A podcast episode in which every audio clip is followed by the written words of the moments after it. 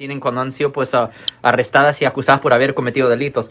Y no, Marcos, una cosa que no se ha hablado, yo, yo sé que nosotros somos abogados de defensa criminal, pero voy a hablar un poco de lo que acaba de estar hablando de la vacuna.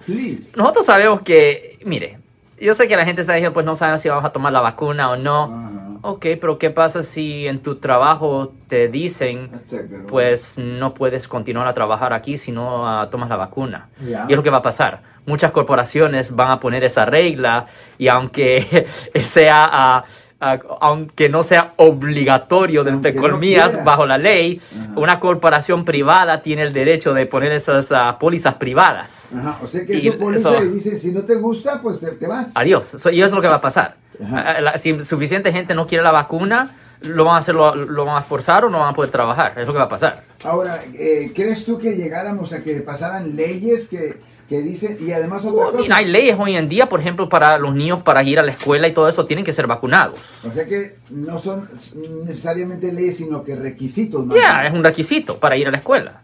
so, es lo que va a pasar. Lo siento por la interrupción, su video va a continuar monetariamente. Solo voy a mencionar que si usted ha sido acusado por haber cometido cualquier delito aquí en el área de la Bahía Norte, California, por favor no se espere, llame el nuevo teléfono que ven en la pantalla o llame para hacer una cita inmediatamente al 1-800-530-1800. Recuerden, yo soy el abogado Alexander Cross, abogado criminalista aquí en el área de la Bahía Norte, California. Las escuelas lo van a ordenar, las corporaciones van a quererlo. esto no va a ser opción, Marcos. Mm, ahora, me imagino que si hay certificados de vacuna, ¿verdad? Y entonces eh, lo primero que van a hacer las personas eh, que pues son medio fraudulentas es de, falsificar un documento que diga que ya me vacuné. Ya.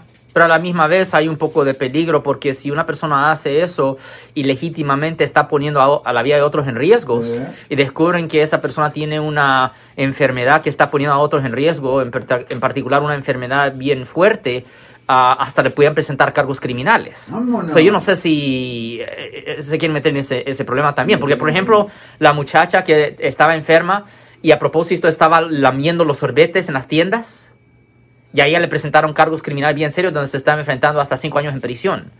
A ver, así es que había una señora, una muchacha. Había una muchacha que estaba, estaba yendo a las tiendas y estaba lamiendo uh, helados, sorbetes, ice cream en la tienda y ella estaba enferma a propósito para enfermar a personas. So, yeah.